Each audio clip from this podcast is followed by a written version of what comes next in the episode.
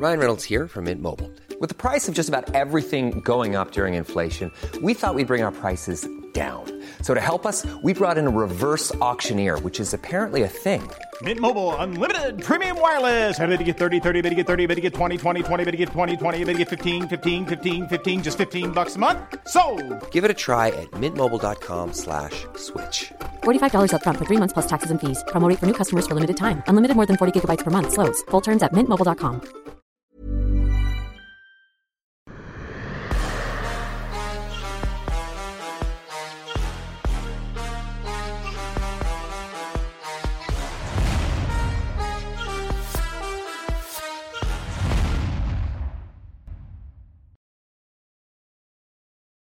Bonjour à toutes et à tous, bienvenue dans King and the G. Bonjour le King, comment ça va? À quelques jours du séisme finalement Oh là là, les gros mots, le séisme. bah ça va, ça va pour le moment. euh, ça monte tranquillement en pression pour le, le tremblement de terre. Et ben voilà, bah très bien. Et il y a quelques jours aussi, c'était donc samedi, dans la nuit de samedi à dimanche, il y a eu un autre tremblement de terre. Kamaru Usman, Mikao, j'aurais, je serais prêt même à payer pour voir la vidéo de toi en train de regarder le combat. Parce que je pense que t'as pété un câble comme tout le monde sur la planète. Absolument. Euh, euh, je, je suis pas sûr que j'ai envie qu'on voit ma- voit à ce moment-là. Euh, ouais, gros, gros, gros tremblement de terre et euh, on en a besoin. On en a besoin tous les euh, trois ans, environ tous tous les quatre ans, on a besoin de, de gros tremblements de terre comme ça dans le, sur le, comment dire, sur le, dans le milieu du MMA. En mode, il y a toujours quelqu'un qu'on considère d'être intouchable, invincible et tout, et qui vient comme ça choquer tout le monde à un moment donné. Et c'est une très bonne chose. On en avait besoin. Et euh, c'est une bonne chose. C'est relatif, quoi. C'est que le monde est surpris et c'est bien, ça change les autres, ça change tout. Mais en réalité, euh, c'est pas une bonne chose pour Ousmane Camaro et sa famille. C'est pas du tout une euh, bonne nouvelle. Euh, c'est une bonne nouvelle pour Lyon Sedoa qui devient par la même occasion le deuxième Britannique à être champion du monde des MMA. Après Bisping, Léon Edouard vient juste de rentrer dans l'histoire comme étant le deuxième Britannique. Donc, euh, c'est une, c'est une bonne chose dans le sens où en Europe, on n'a pas, on n'a pas beaucoup de champions finalement. On a Joanna Gizeski, on a le Polonais, 93 kilos, Euh, Jerry Prochaska, check. voilà. Non, le Polonais, pourquoi tu me parles de... Euh, parce que Yann Blakovic n'est... Ah, dans l'histoire, pardon. Yann Blakovic, oui. Autant pour moi, autant pour moi. monsieur. Voilà. Donc, du coup, on a Yann Blakovic qui était champion. On a Conor McGregor qui a été champion. Sinon, on a quoi d'autre? Euh, bah, et puis Jerry, voilà. Et puis Jerry qui est désormais champion et c'est tout. Voilà. Donc, voilà un peu euh, dans quelle situation on, se retrouve. Et à chaque fois qu'il y a un Européen de plus qui est champion, euh, d'autant plus qu'il y a une histoire que moi j'aime, en fait, qui, j'ai toujours lutté pour expliquer qu'on n'avait pas besoin de traverser, euh, de passer de l'autre côté du monde pour pouvoir être champion. Euh, et ça me fait plaisir de savoir que euh, ce jeune, né en Jamaïque, arrivé en Angleterre, a fait à un moment donné un voyage vers les États-Unis pour changer sa lutte, s'est rendu compte que ce n'était pas terrible, il ne s'améliorait pas, et est reparti en Angleterre, s'est posé, il est devenu champion du monde. Hmm. C'est une belle chose, c'est quelque chose à défendre. Je défends ça. Je défends ça fortement. Je défends ça avec beaucoup d'énergie en disant qu'il y a la pédagogie en Europe, il y a un très bon niveau de connaissance et, que, euh, et que pour le coup, voilà, c'est une bonne, c'est une belle preuve de ça. Alors, ça ne reflète pas du tout le combat. On bah, d'accord. Par rapport au combat, justement, je voulais te poser la question, j'ai j'ai longuement réfléchi. Est-ce que aussi, ou est-ce que je fais complètement fausse route, au bout d'un moment, le fait que les takedowns, on ait l'impression qu'il abandonne un petit peu, est-ce que pour toi, c'était aussi une stratégie de la part de Leon Edwards de se dire, ça sert à rien de lutter contre les takedowns parce que de toute façon, il va être mis au sol, et que faut aussi réussir à conserver son énergie, ou pour toi, il avait vraiment lâché mentalement aussi? Je ne crois pas. Je pense qu'il avait lâché mentalement. Ok. Euh, il y a des signes extérieurs qui ne trompent pas. Euh, quand il arrive euh, entre le troisième et le quatrième, même entre le quatrième et le cinquième on a la pause, il ne regarde pas son coach dans les yeux. Ça, ce sont des signes extérieurs qui vous montrent qu'en langage, en langage du corps, votre, votre interlocuteur a décroché. C'est qui, euh, il y a une certaine gêne, une culpabilité de la part des élèves quand ils sentent, quand ils se disent qu'ils vous déçoivent, quand ils déçoivent le coach. Et donc, ils vont éviter le regard du coach quand vous êtes dans le coin. Et il y avait ce truc-là qui se passait avec euh, Léon Zedor où on, sentait qu'il a craqué. euh, non, je peux pas penser qu'il a fait de la comédie. Euh, je peux pas penser qu'il a fait semblant de laisser tomber, de subir les takedowns en se disant je vais à un moment donné le mettre KO. Je n'y crois pas. La preuve, c'est qu'au premier round, quand il a pu prendre un takedown, il a pris. Quand il pouvait défendre énergétiquement, il a défendu des takedowns d'une force incroyable. Il a, il a retourné des positions, il a... Est-ce que tu as... Ousmane Kamara est fort. Il est très, très fort. Il n'y a pas beaucoup d'êtres humains qui sont capables de perdre un premier round dans leur domaine et se relever tête haute, faire un sourire, aller dans son coin pour revenir gagner le deuxième round de la manière dont il a gagné. Au premier round, il s'est fait contrer en lutte. Il s'est fait pour la première fois de l'histoire du MMA amener au sol, flat sur son dos. Il s'est fait monter full man position. Il a pris, pendant la montée, ça a duré une éternité. C'était quelques secondes, mais c'était, on aurait dit c'était une éternité. C'était quelque chose de, tu vois, quand tu regardes la télé, tu te dis, est-ce que je suis dans un rêve ou c'est la vérité? Il y a Kamara Osman allongé sur le dos et il y a un mec qu'on n'a pas vu combattre depuis deux ans, trois ans, qui le bloque au sol pendant quasiment une bonne quinzaine de secondes. C'est du, c'est inespéré. J'ai honte tellement, je ne, j'ai pas pu imaginer ça dans ma tête. C'est que dans mes prédictions, je n'aurais pas pu prédire quelque chose de pareil de mon vivant. C'est pas possible. Et, et, et, et après ça, il se relève. Il sourit. Il va dans son camp et il sait qu'il va revenir et il va gagner le combat.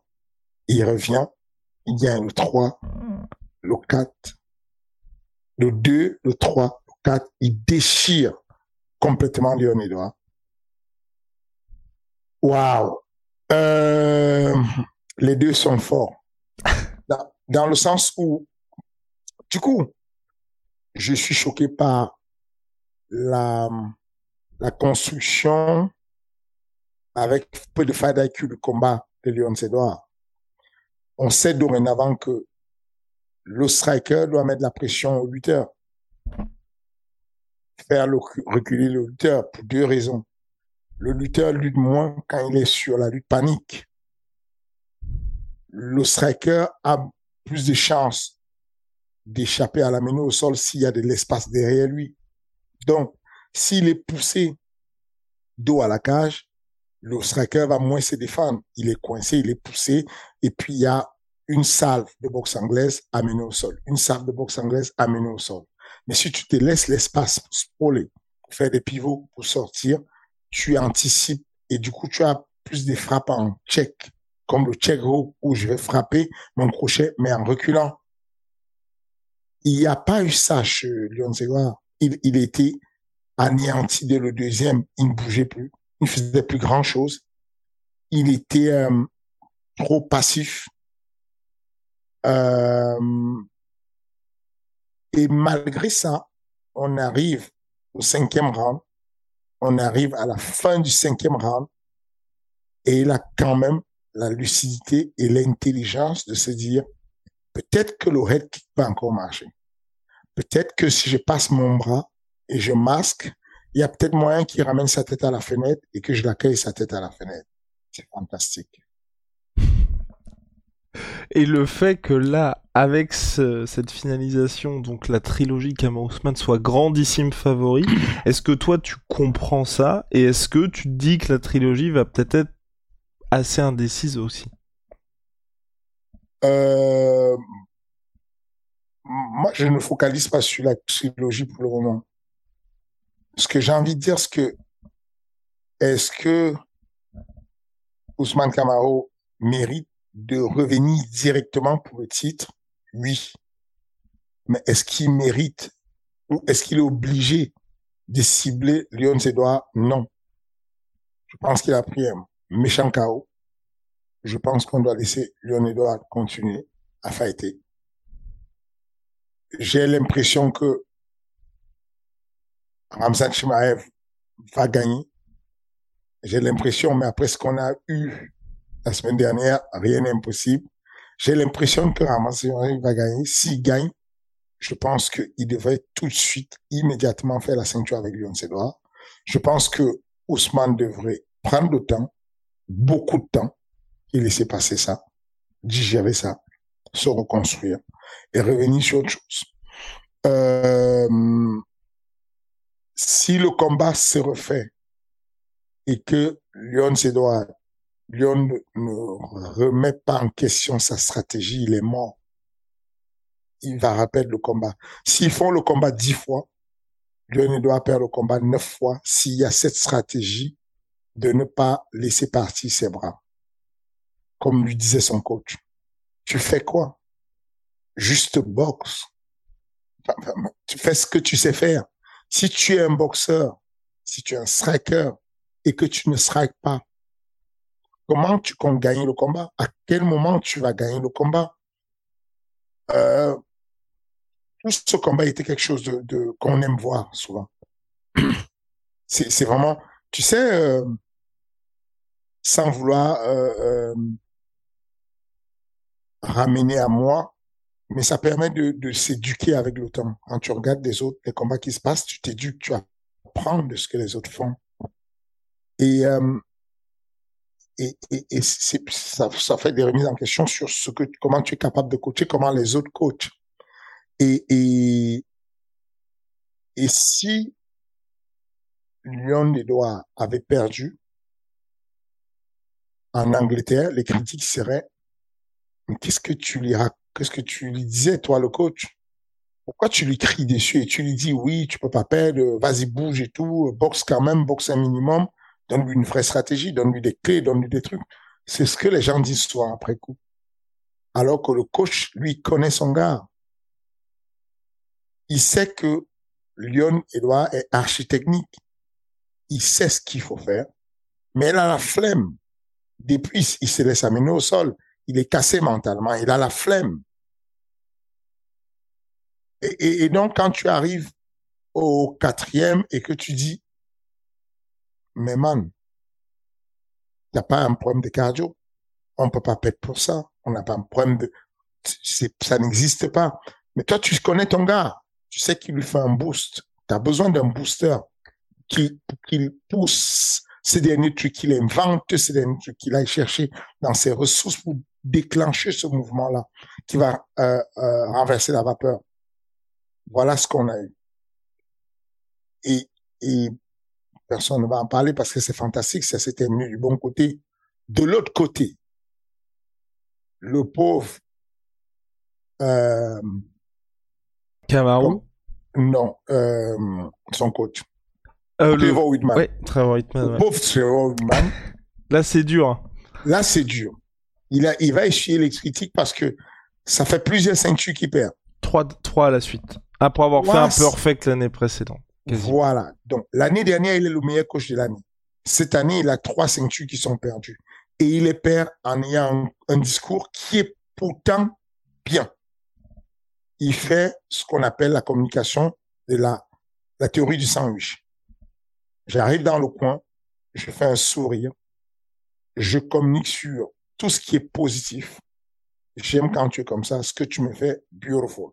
J'adore ce que tu fais, c'est magnifique. Maintenant, si tu peux juste me monter un peu plus euh, le volume, on serait bien. Il ressort, donc première tranche de pain, les bonnes choses, la garniture au milieu qui est passée en mode axe d'amélioration, deuxième tranche de pain, il fait un mendiant, t'es magnifique. Va là-bas, dépose ta symphonie, t'es juste un génie. Voilà comment il parle à ses gars. Et là, il va essuyer les critiques. Il essuie déjà les critiques chez les réseaux disant, oui, mais le mec, euh, il croit qu'il a tout gagné. Euh, il ne dit pas à son gars de faire attention. Il aurait dû dire de lever la main. Il aurait dû faire machin. Après coup, c'est toujours ça. Mais, mais, on a besoin de ces banger fights où le monde shift, le monde change. D'un coup, tout est remis en question. D'un coup, en une seconde, tout bascule. On se rappelle que, ah, c'est un être humain. Parce que, juste avant ce combat, Ousmane n'était pas un être humain. C'était un roi africain. C'était, c'était pas un être humain. C'est pas possible. C'était, euh, voilà quoi. C'était, il était intouchable. Là, aujourd'hui, en espace d'un combat, il a perdu. La data qui disait qu'il était le mec qui n'est jamais tombé à l'UFC. Personne ne l'a jamais fait, jamais fait tomber à l'UFC. C'est fou, la semaine d'avant, on parlait de, de Beau, le jeune lutteur qui vient d'entrer, et je disais qu'il pourrait être le seul à faire tomber Ousmane Kamaro. Et Léon Sedouard nous a fait mentir. Il a fait tomber. Bon timing. Ensuite, il a perdu euh, la poursuite, la course poursuite qu'il faisait avec GSP pour être peut-être le coach au monde parce que la réalité c'est que les 29-0 de Khabib, c'est ça? 29-0 de Khabib, en réalité, ceux qui regardent en réalité le palmarès de Khabib savent que il y a 12-0. Il y a une, il y a, il y a, il y a une quinzaine de combats que Khabib a fait avant de devenir sérieux. C'était, c'était de la rigolade. C'était pas, voilà. Tu repars maintenant, tu revois les noms des mecs, tu vois ce qu'ils sont devenus. Quand il avait 15 combats, il affrontait des mecs qui avaient 0-1 ou 2-0. Enfin, c'était n'importe quoi. Donc, du coup, on sait que le match de coach, de, de, de coach à, à 77 kilos dans le monde se jouait aujourd'hui entre Ousmane et GSP pour savoir qui est vraiment le meilleur combattant de tous les temps, le plus aimé de tout le monde de tous les temps. Dana White l'a dit que pour lui, c'était Ousmane Kamaro le meilleur combattant de tous les temps. Aujourd'hui, tout est perdu. En, un combat, il n'est plus invincible sur les amenés au sol, il n'est plus invincible sur le contrôle sur tous les rounds, il n'est plus euh, le mec qui était sur la course d'être l'un des meilleurs fighter de l'histoire du MMA. Du coup, la discussion va revenir un peu comme GSP. On parlait de sa défaite contre Matt Serra, malgré qu'il ait gagné tout ce qui était possible. Et c'est là que tu te rends compte de quelque chose de pointu qu'a dit euh, Luc Thomas. C'est que la lutte est la discipline sportive sur laquelle, quand tu as envie d'être un coach, tu vas t'accrocher. Tous ceux qui ont marqué l'histoire durablement, qu'ils viennent du karaté comme euh, Georges Saint-Pierre, ont dû passer par une lutte très solide pour contrôler leur histoire.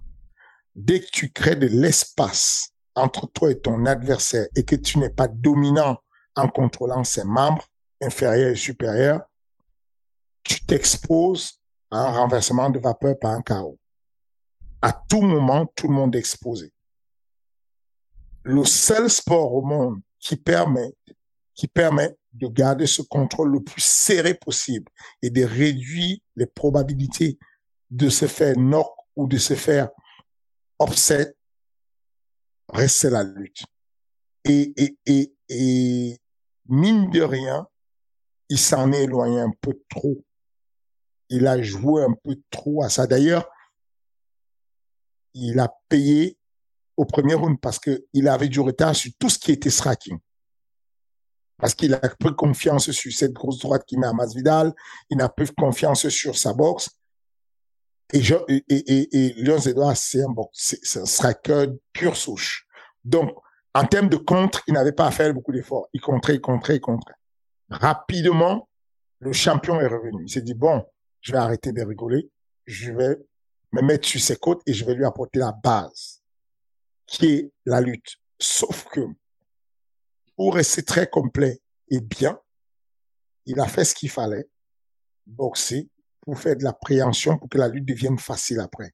Donc, il met une sable de boxe et pendant que Lyon Edouard défendait encore la boxe, il était déjà en double leg.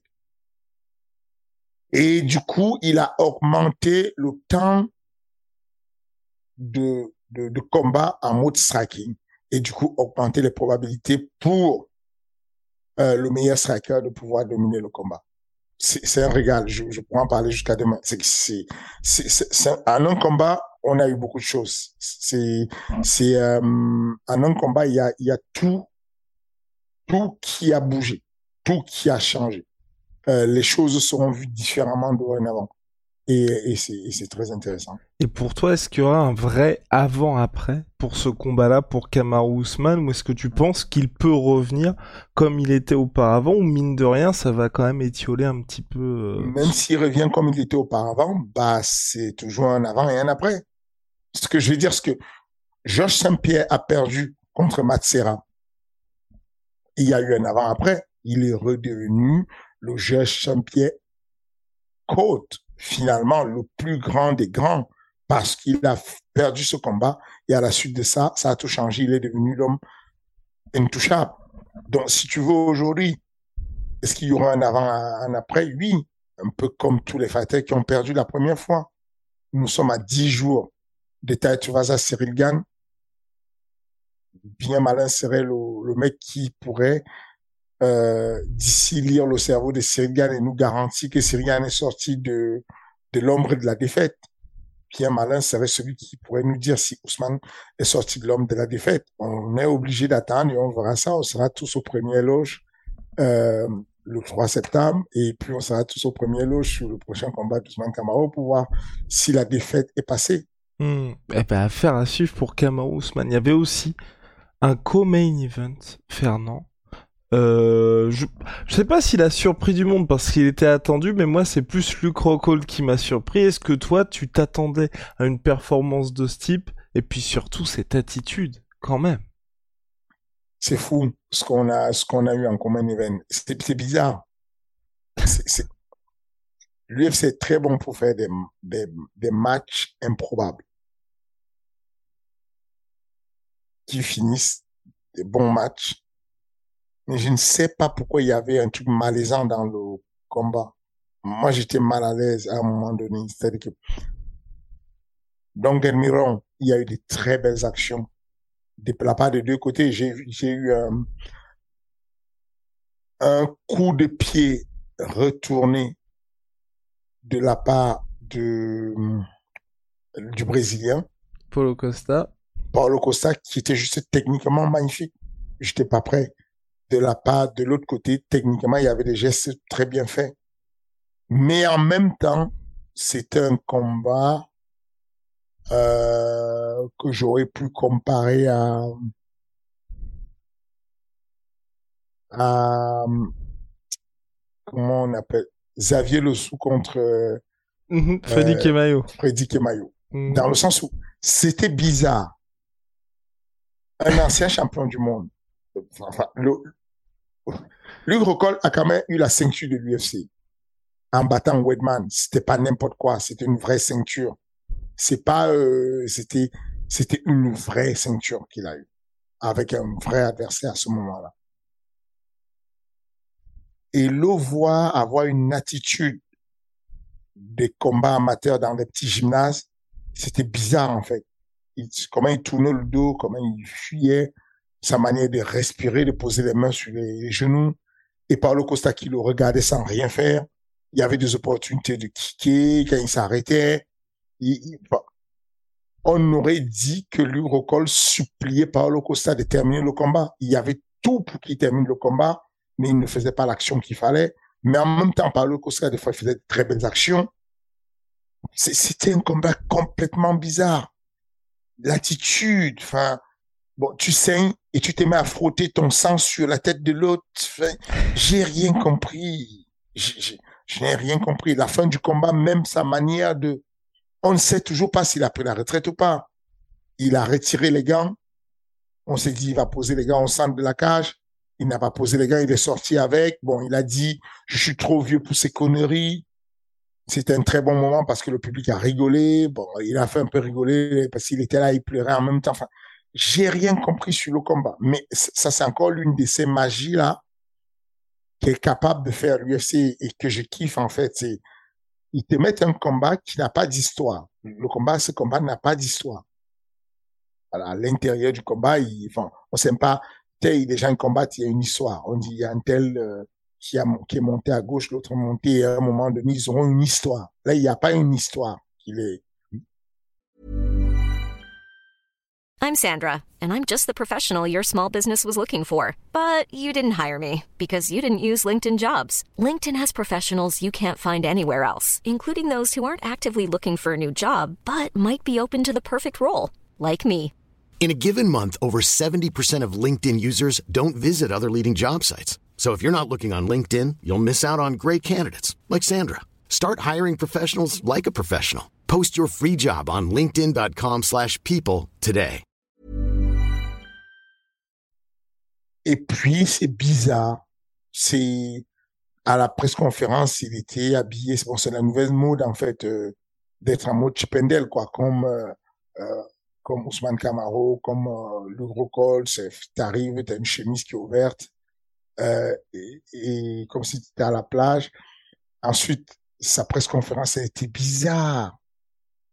C'est, c'est, il se moquait de quelqu'un qui est natif brésilien, donc qui parle portugais à la base, et il se moquait de son anglais alors que la personne, il y a encore un an, elle disait pas un mot en anglais. Je trouve que ça n'a pas de sens parce que euh, va parler le brésilien, toi, lui, Rocol, et tu verras que c'est pas facile. À côté de ça, il disait, il disait, il se moquait de lui parce qu'il disait que c'est sa femme qui lui donne les conseils. J'ai pas compris sa, sa posture, hein, lui, Rocol, surtout. Tout ce qu'il a fait était gênant un peu à un moment donné.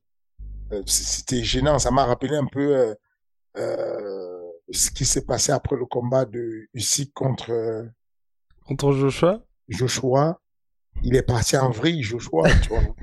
il parlait de l'Ukraine, il a jeté ses ceintures. Il y a un mec qui lui a dit reste un peu pro, il est revenu, il a parlé de son cousin qui l'a soigné quand il a eu des problèmes. Enfin, il est alors là. Donc c'était un de ces moments-là gênants où tu as envie de dire est-ce qu'il y a personne pour lui dire d'arrêter de faire ça? Genre, euh, est-ce qu'il y a est-ce qu'il n'y a pas un coach pour lui dire arrête de frotter ton visage sur le visage de, de ton adversaire quoi? Je comprends pas où tu vas en arriver. Enfin, tu, tu vois, c'était bizarre. Je sais pas ce que toi t'en as pensé. Non, j'ai trouvé que c'était bizarre, mais Luc a toujours été bizarre. Et là, j'ai trouvé qu'il y avait ce côté un petit peu euh, plus en paix qu'avant, et qui savait, mine de rien, que c'était en cas de victoire ou défaite, peut-être sa dernière sortie, tu vois, à l'UFC. Et justement, parlons d'Anthony Joshua contre Usyk, qui a une nouvelle fois perdu Anthony Joshua par décision cette fois. Donc là, clairement, on va y avoir un step down pour lui prochainement en termes d'adversaire.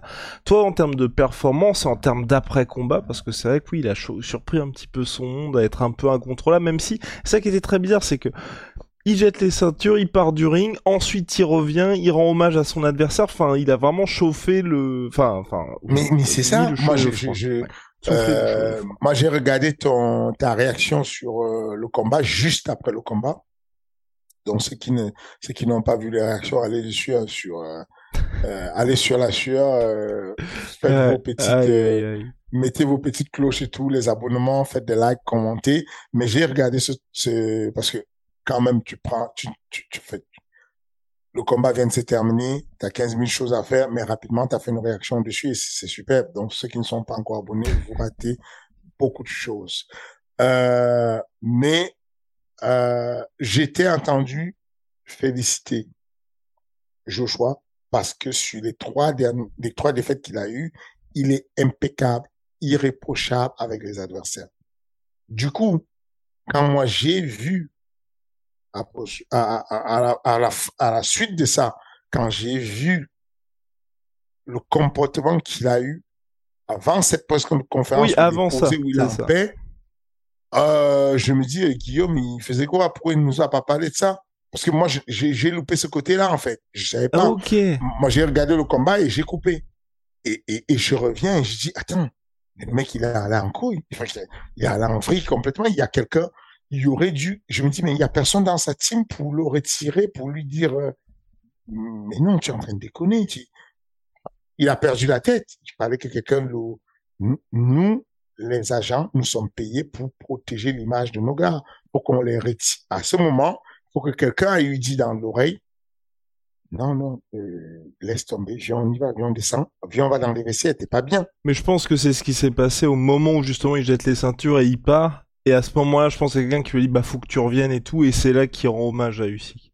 Mais euh, au moment où il se bat, il jette les ceintures, c'est vrai que c'est... Waouh, c'est, c'est, c'est bizarre tu vois. Et euh, bah voilà, mais au-delà de ça, euh, très beau combat, un beau, enfin très beau, j'exagère peut-être, un beau combat euh, de boxe anglaise avec euh, qui était plus malin que je ne pensais, parce que je me disais qu'il y avait un avantage de poids pour euh, Joshua. Bah voilà. Et même au niveau de, de, de la stratégie pour utiliser le corps, j'ai l'impression que c'est lui qui faisait bouger Joshua. J'ai l'impression que c'est lui qui euh, voilà quoi, il a fait, il a fait, il, est bon, il est bon, il y a rien à dire et, voilà. Qu'est-ce que qu'est-ce que tu veux dire de plus dessus? Bah contre Fury, est-ce que tu penses qu'il a une chance ici ou là pour le coup, mine de rien physiquement, même si je pense que c'est le meilleur boxeur des deux, il risque d'y avoir un espèce de mur où ça va être très compliqué à franchir. je ne serais plus surpris parce que honnêtement, je sais, honnêtement sur ce combat, j'avais prédit que Joshua allait faire la différence. Je le sentais différent. Je le sentais plus calme. Il a moins fait d'interviews. Il était très concentré. Il était déterminé. Il avait ce truc-là où tu as envie de prouver que les gens ont tort. Qu'on t'a, qu'on, il, était, voilà quoi. Et euh, je pense que Usyk est un fatacule de malade. Il a prouvé que physiquement il tient la route. Dans le sens où les stratégies de Joshua de, de, de de jouer avec son corps et puis de s'appuyer sur l'adversaire, de lui mettre tout son poids dessus, de faire des petits pivots à la fin, de, de balancer des frappes sans puissance parce que, enfin, sans contraction musculaire, mais continuer à te mettre du volume, mais sans mettre de l'énergie. Du coup, il a toujours le cardio pour longtemps. C'est quelque chose que aussi sait faire. Je, je pense que euh, ce mec-là, on, on, ne, on ne s'en rend pas compte de ce qu'il a pu engranger comme expérience avec les combats amateurs qu'il a fait. Hmm. Euh, avant d'arriver en pro, il, a bouffé du combat amateur. Donc, euh, je ne, je pense que Tyson Fury est favori, mais je ne serais pas surpris si le jour du combat, on est choqué. Ok. eh ben, suivre aussi de ce côté-là. Ne vous inquiétez pas, la semaine prochaine, on va parler en détail de la carte d'arrêt suite et de la carte de l'UFC Paris back-to-back. 2 septembre, 3 septembre prochain. Le King, on va passer aux questions, vous le savez, chaque semaine, vous pouvez poser vos questions à Fernand Lopez qui répond avec plaisir. Donc on a une question de Perrine. Perrine, qui, sera selon toi, parce que ça bouge pas mal, le prochain adversaire de Nassourdine après l'UFC Paris? Oui, je pense que Nassourdine va gagner son prochain combat, zéro doute. Haha. fin de la parenthèse. Ok. Euh, j'espère aussi. Je, l'histoire nous apprend à, être, à rester très humble, très humble, parce que euh, parce que tout peut se passer, c'est du MMA. MMA, tout peut se passer. Et donc, euh, je pense que Nassoudine, je suis convaincu que Nassoudine va gagner son combat le 3 septembre, mais ça ne m'enlève pas l'idée de la tête que euh, rien n'est gagné d'avance. Dans l'optique où il gagnait son combat, je ne sais pas encore qui serait son adversaire. Je souhaiterais qu'il tombe le plus loin possible. Ok. c'est que sans, sans limite du tout. Je souhaiterais que est-ce que tu te rends compte que Paulo Costa est sixième, sixième Est-ce que tu te rends compte? Est-ce que tu visualises un match Paulo Costa contre Nassoudine Nimavov Est-ce que toi, tu commences à te dire justement que ce soit Paulo Costa, que ce soit Whitaker, Vettori, que vous allez côtoyer lors de la Fight Week, que ça devient des possibilités ou justement va peut-être y avoir un petit sas de décompression, une étape Mais non, intermédiaire c'est pas, c'est pas que ça devient, c'était déjà des possibilités. Hmm. Je viens de te le dire que l'UFC, je te l'avais dit que le matchmaking de l'UFC a offert Marvin Vittori. Ah oui, c'était pour juin, c'était pour Singapour. Ouais. Bah voilà. Et Vittori, bon, s'il a offert, donc c'est possible. Hmm. Le seul qu'on n'ait pas offert à Nassourdine, c'est 8 écarts. Mais sinon, on lui a offert Marvin Vittori. On lui a offert euh, euh, Bronson, Derek Bronson, qui est septième. Donc, euh, quand on t'offre le troisième mondial, euh, qu'est-ce qui, il y a quoi? Qu'est-ce qui t'empêche d'aller, qu'est-ce qui empêche qu'on te remette au troisième mondial? Donc, je pense pas qu'il y ait un doute dessus. Je pense juste qu'il joue, il joue un peu, euh, il joue gros sur ce combat parce que en cas de victoire, rien ne change, il monte. En cas de défaite, bah, il recule salement parce que même Ouais. si Joachim euh, euh, Buckley est beaucoup moins classé que Nassoudine Imavov, non, non, j'allais dire, même si Joachim Buckley est beaucoup plus connu à l'international que Joachim Imavov, il reste quand même moins classé que Joachim Imavov, euh, que. Et est-ce que pour toi aussi ce combat c'est une bonne chose finalement pour voir comment va se comporter Nassourdine en étant favori et en ayant le soutien du public? Parce que jusqu'à présent tous ces combats qui ont été à l'UFC c'était lui qui était un le moins connu et ou Mhm. lui le gros outsider. C'est ça. C'était ça et c'est c'est un bon test dans ce sens-là. Et puis, de toutes les façons, c'est de l'activité. On a besoin d'activité. Euh, euh, on avait le choix d'attendre euh, encore un an, d'attendre encore, mais non, il faut être capable de prendre n'importe qui avec des bons niveaux et machin. Et je pense que non, c'est un bon combat. Et à la suite de ça, je pense que le fait de combattre sur la même carte que Whitaker et Marvin c'est une très bonne chose. Ok, ok, ok. Bon, eh ben, formidable. On en parle de toute façon plus en détail la semaine prochaine. Autre question de LS, question pour le King concernant son business. Démarche-t-il des combattants, et donc là la gestion euh, de carrière d'athlète, démarche-t-il des combattants étrangers déjà classés UFC ou autres afin de les gérer en management? Comment se passe le démarchage ou recrutement de combattants? Pour interrogation. Euh, le Management Factory, euh, notre société de management, a une, un peu plus d'une trentaine d'athlètes euh, à l'international et puis euh, euh, et puis une dizaine à l'UFC. Mais on ne va pas démarcher des athlètes classés. Est-ce qu'il dit classé, genre top 15 à l'UFC? Non, tu peux pas les démarcher. Dans le sens où, oui, tu peux. Mais ça ne se fait pas parce que de manière générale, les athlètes qui sont à l'UFC classés ont déjà un management. C'est très mal vu d'aller démarcher des athlètes qui sont sous d'autres managements. En général, à moins qu'ils aient annoncé, comme John Jones l'a annoncé en disant, je n'ai plus de manager, je cherche un conseiller, un agent, moi, je lui ai écrit directement. Et dans la foulée, il m'a répondu en me disant, euh, merci, ça me touche beaucoup, mais euh, j'ai besoin plus d'un conseiller en droit du sport parce que je vais aller au charbon avec l'UFC. Et en plus de ça, j'aimerais que le siège de le siège de l'agence avec laquelle je travaille soit pas loin de chez moi. Avoir une agence qui est en Europe alors que moi je suis aux États-Unis, c'est complexe.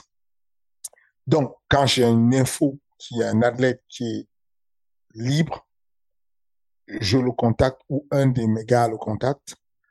Euh, mais ça ne se fait pas d'aller démarcher les personnes ou alors elle vient. Moi, j'ai déjà eu des, des, des athlètes qui viennent vers moi, des athlètes de l'UFC qui viennent vers moi pour être managé, mais je n'ai jamais, j'évite en tout cas. Euh, j'ai certains scouts qui le font, qui, vont au charbon, mais moi je ne le fais pas. Et, je leur dis d'éviter de le faire parce que aller écrire à un athlète qui a su son pion, je suis managé par tel tel et lui écrit pour le démarcher, c'est mal vu dans, le milieu. Donc euh, non, je sais pas si c'était Ouais, si c'était ça. Il y avait un autre volet de la question. Et moi, j'avais une question subsidiaire par rapport à ça, justement. Est-ce que tu, quand on regarde ce qui se passe aujourd'hui avec Paradigm Sports Management de Conor McGregor, enfin de Dodi Attar, qui a Israël Adesanya, Jerry Prochaska et maintenant Leon Edwards, on voit bien qu'ils ont bénéficié de la carrière de Conor McGregor. Est-ce qu'aujourd'hui, mhm. toi, tu as des discussions aussi avec Cyril, qui est, certes, il n'a pas la personnalité de Conor, mais tu vois, qui peut servir aussi d'ambassadeur à l'agence de management? Enfin, tu vois, est-ce que il est, c'est aussi un relais sur ce niveau-là ou pas encore? Absolument. Surtout sur le, la, sur le, le Soccer Factory. Mhm il est plus actif, Cyril, sur le management de football. Okay. On, on, a, on a une branche aujourd'hui qui manage le football qui s'appelle Soccer Factory. Et mine de rien, Cyril a pas mal de contacts avec lesquels il travaille pour, euh, pour, euh, pour euh, déclencher les premiers contacts afin qu'on puisse entrer en management des, des, des, des jeunes footballeurs. Euh, Maintenant, euh, oui, effectivement, euh, je travaille. tu viens de parler de Diata et je, je, je, je travaille avec lui dans ce sens-là. C'est-à-dire qu'on a des échanges qu'on fait entre euh, certains business du paradigme. Ok. Certains business. Il ne peut pas tout dire. Il ne peut pas tout dire. Voilà, c'est un business du paradigme, mais c'est un business des management factory. Mais mais on on est amis, on s'appelle très souvent, on se voit et puis euh, voilà. Parce que oui, j'ai l'impression que c'est quelque chose qui se fait de plus en plus. Donc, euh, par exemple, c'est le cas pour euh, Israël Adesanya, qui a gardé son agent, on va dire, historique, plus qui est manage managé aussi par Paradigm Sport Management. Est-ce que c'est quelque chose là aussi qui montre que, je sais pas moi, le MMA évolue, le fait qu'aujourd'hui, maintenant, il va y avoir plusieurs managers pour un athlète ou ça a toujours existé?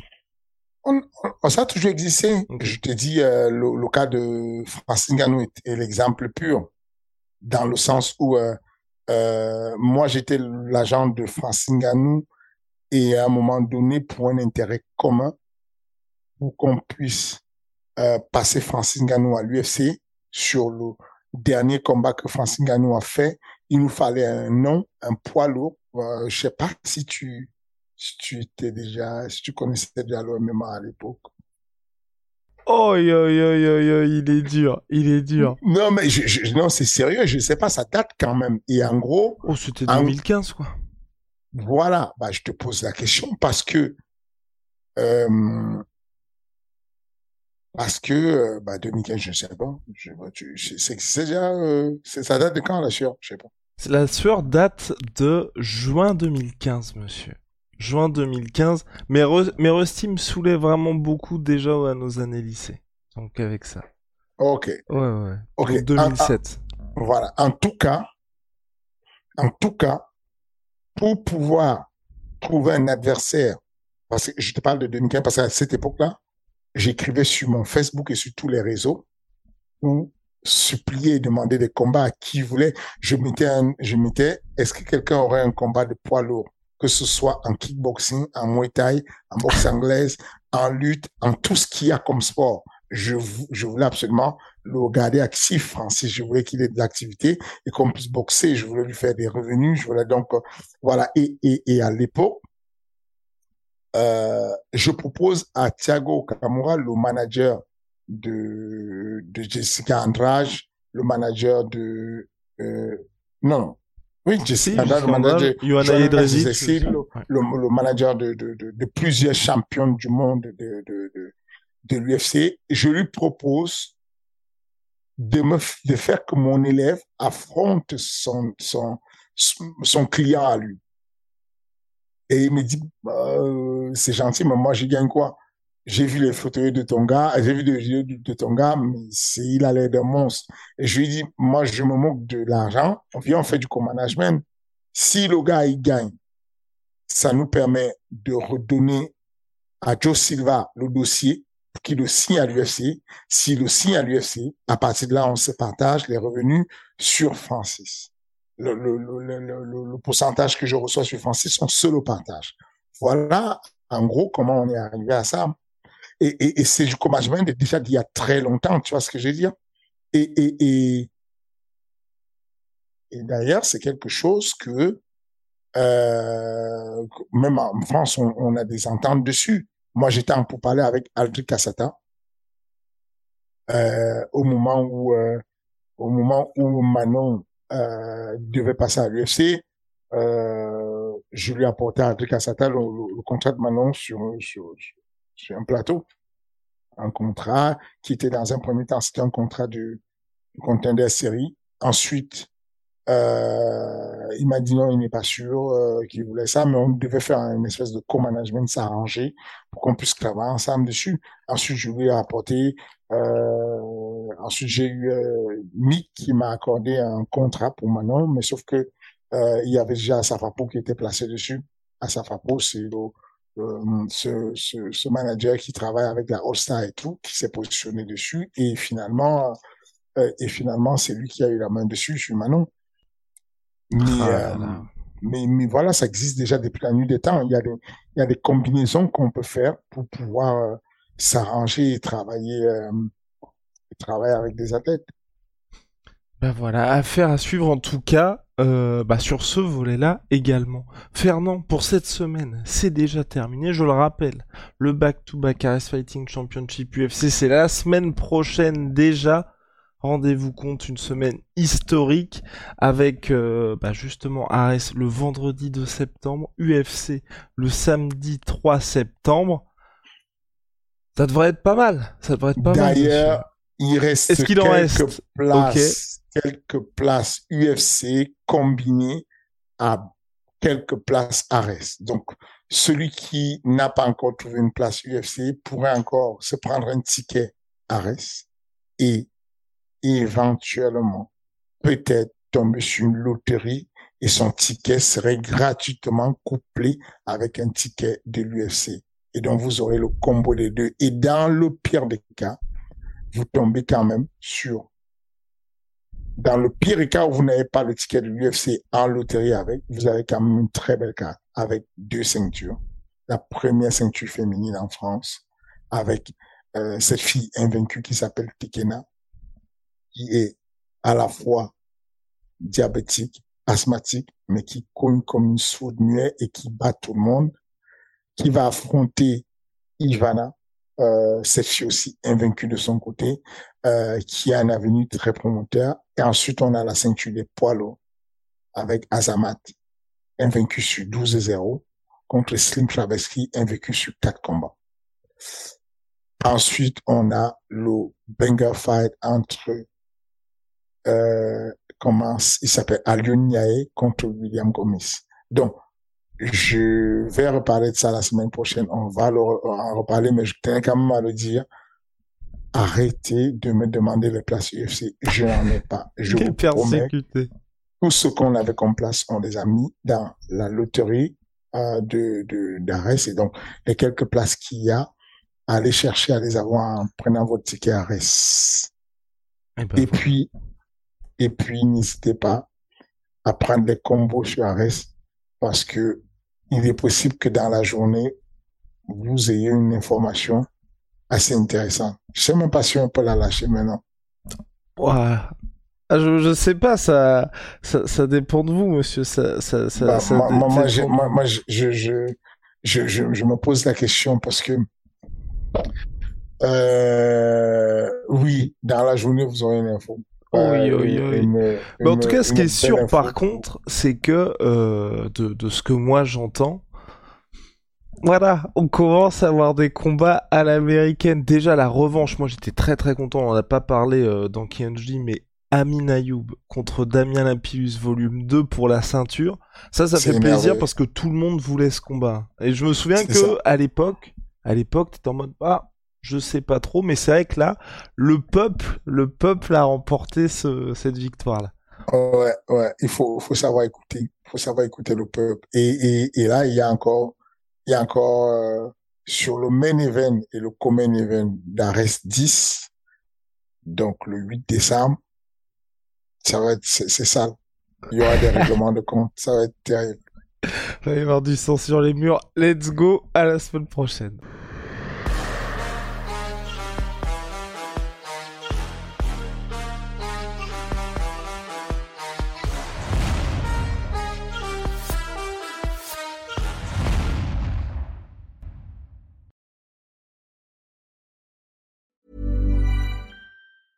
Mom deserves the best, and there's no better place to shop for Mother's Day than Whole Foods Market. They're your destination for unbeatable savings, from premium gifts to show-stopping flowers and irresistible desserts. Start by saving 33% with Prime on all body care and candles. Then get a 15-stem bunch of tulips for just $9.99 each with Prime. Round out Mom's menu with festive rosé, irresistible berry chantilly cake, and more special treats. Come celebrate Mother's Day at Whole Foods Market.